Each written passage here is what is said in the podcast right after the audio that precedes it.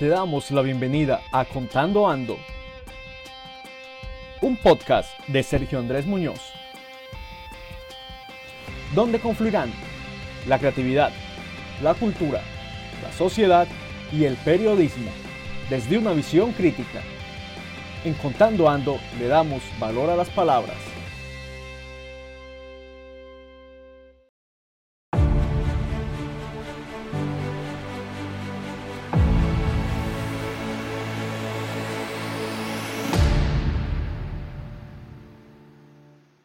Cuando hablamos de Cartagena, muchas cosas se pueden venir a nuestra mente. La champeta, el centro histórico, sus murallas, la torre del reloj y su arquitectura en general, su gastronomía, su historia digna y libre, sin obviar la historia reciente de crisis política. Y así podríamos proseguir enumerando referentes de Cartagena. Sin embargo, para los amantes de la literatura hay un referente que es imposible pasar por alto. La librería Abaco Libros y Café. Este rincón de las letras, ubicado en la esquina en que confluyen la calle La Iglesia y la calle de la Mantilla, es la materialización del sueño de su propietaria y fundadora, la ingeniera industrial María Elsa Gutiérrez Pacheco. Con ella conversaremos hoy sobre esta cruzada quijotesca y principalmente sobre su resistencia en medio de la crisis del coronavirus. Señora María Elsa, cordial saludo y bienvenida a Contando Ando. Por favor, coméntenos cómo nació Abaco Libros y Café. Abaco Libros nació en el 2002 como una necesidad de un cambio de vida y de rumbo profesional y un deseo muy grande de vivir en Cartagena, que ha sido una ciudad muy importante en mi vida. Revisando la encuesta nacional de lectura del 2017, Cartagena figuraba con un promedio de 3,9 libros al año entre quienes leen, muy por debajo del promedio nacional, que se ubicaba en 5,8 libros. ¿Cuáles eran las expectativas reales con la apertura de la librería? Es cierto que Cartagena tiene un nivel de lectura un poco inferior al del resto del país, pero tiene unas características que hacen que sea muy interesante tener un negocio como una librería en Cartagena. Eh, por, otro, por otro lado está el factor del turismo, que es definitivo, y la realidad es que eh, el 70% de nuestros clientes eh, son turistas que vienen especialmente de Europa. Ya no vale la pena vivir en negación pero tampoco se pueden bajar los brazos. Hay que seguir batallando. Y las librerías entendieron que en sus estantes hay una valiosa herramienta para contrarrestar la bruma. La angustia que ha causado la llegada de este virus puede combatirse con un recurso que aún hoy un porcentaje de la población subestima, los libros. Laura Camila Arevalo para el espectador. Y bueno, llegó un nuevo enemigo, un enemigo que nadie esperaba, el coronavirus. Ya decía Ana María Aragón, librera de Casa Tomada en Bogotá, que las librerías eran frágiles sin virus. En este sentido, ¿cómo afrontó Abaco la primera etapa antes de que se decretara el cierre total y el confinamiento? Después de 18 años habíamos logrado posicionar la librería como una de las librerías más importantes del país y teníamos un muy buen reconocimiento tanto a nivel nacional como a nivel internacional. La llegada de la pandemia nos tomó de sorpresa como a todo el mundo y no sabemos cómo vamos a recuperarnos y cómo vamos a sobrevivir. Estamos eh, intentándolo por todos los medios y probablemente logremos algunos eh, recursos de préstamos, eh, pero con esto sería muy difícil volver a salir adelante esperamos buscar recursos eh, en eh, los apoyos institucionales y si no es así, pues la verdad no sabemos cuál será el futuro de la librería.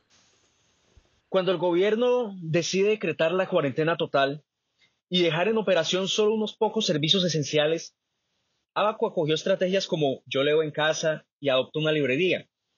¿En qué consistieron y cuáles fueron los resultados de estas estrategias?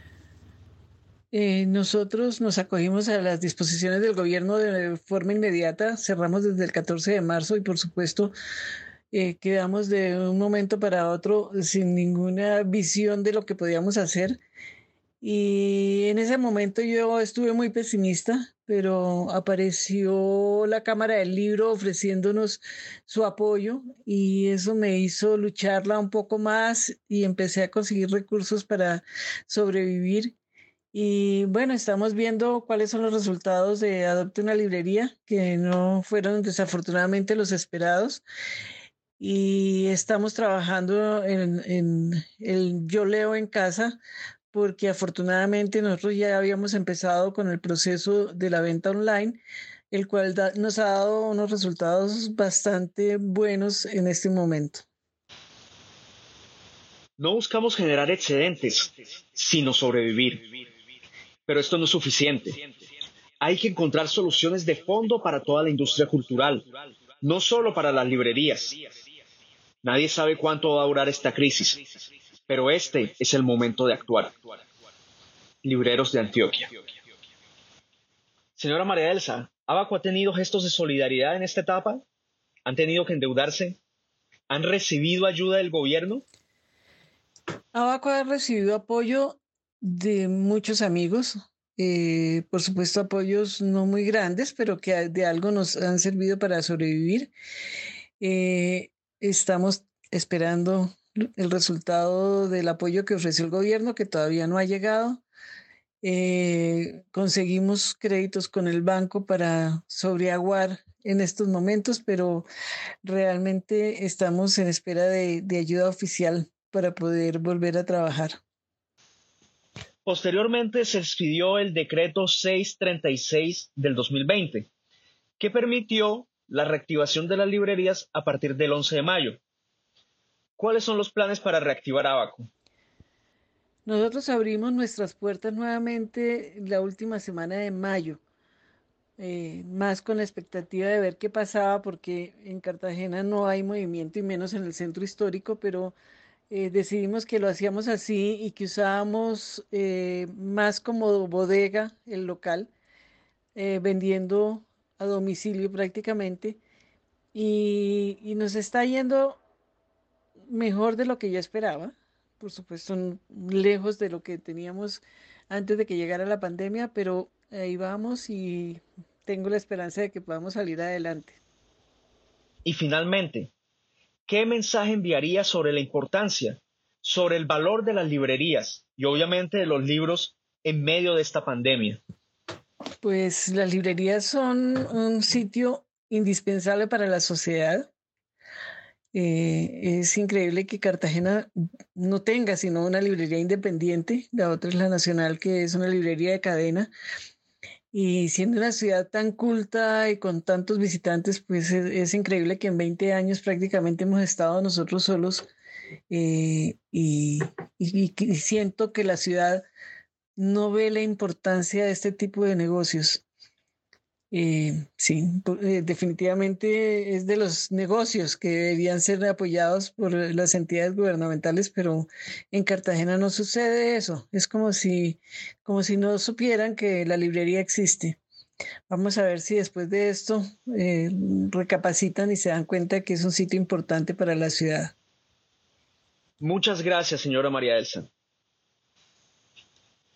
A pesar de las alaracas del gobierno sobre la economía naranja, que nadie sabe qué es, la cultura en el país continúa desprotegida. Históricamente, los mayores gastos del presupuesto nacional han estado dirigidos al pago del servicio de la deuda externa y al gasto militar.